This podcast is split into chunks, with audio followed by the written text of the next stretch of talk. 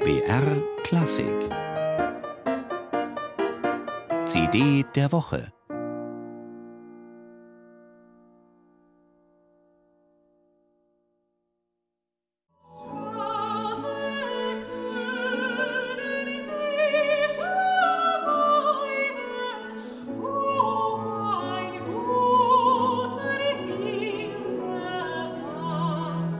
Mit 19 singt sie als fürstliche Sopranistin in Köthen, als überhaupt erste Frau am dortigen Hof.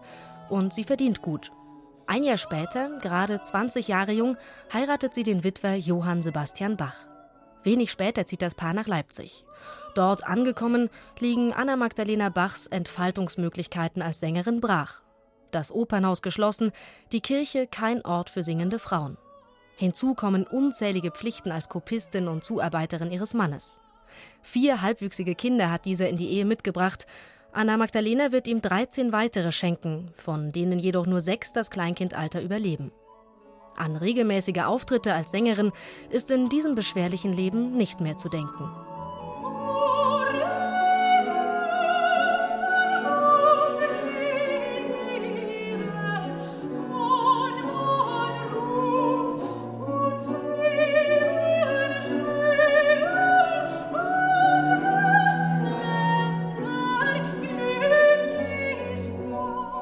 Die katalanische Sopranistin Nuria Real erinnert nun an Bachs zweite Frau.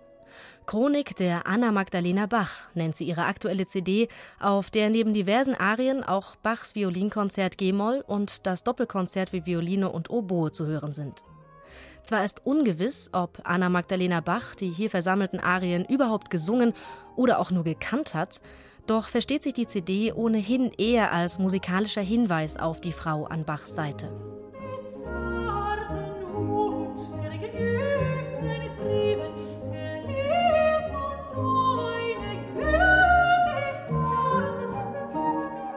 1975 ist sie geboren, die Sopranistin Nuria Real. Sie gilt als Händelspezialistin, beweist hier aber mit feinfühliger, kristallklarer Stimme und einer bemerkenswert guten Aussprache, dass sie Bach genauso kann. 2009 gewann sie den Echo Klassik als Nachwuchskünstlerin im Bereich Gesang, 2012 einen zweiten für ihre Aufnahme der Telemann-Arien. Für die Bach-Arien holt sie sich Verstärkung vom Kammerorchester Basel unter der Leitung von Julia Schröder, die zugleich auch den Part der Solovioline übernimmt.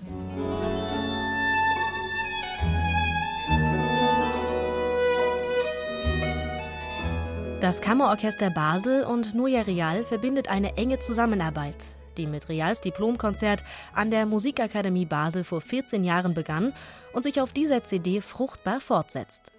Wunderbar weich der Klang des Kammerorchesters Basel feinsinnig Reals Interpretation der Bach-Arien. Diese Aufnahme sticht auch deshalb heraus, weil Gefühl hier vor technische Brillanz gestellt wird, weil die Botschaft wichtiger ist als jedwede solistische Eitelkeit.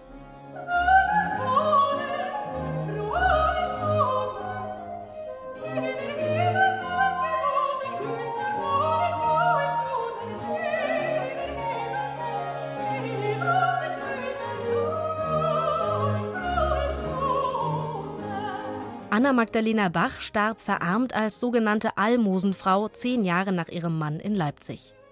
Erst an ihrem 300. Geburtstag gedachte die Stadt Leipzig ihrer und brachte am Haus der ehemaligen Kantorenwohnung eine Gedenktafel an. Auf Initiative einer Leipziger Frauengruppe hin.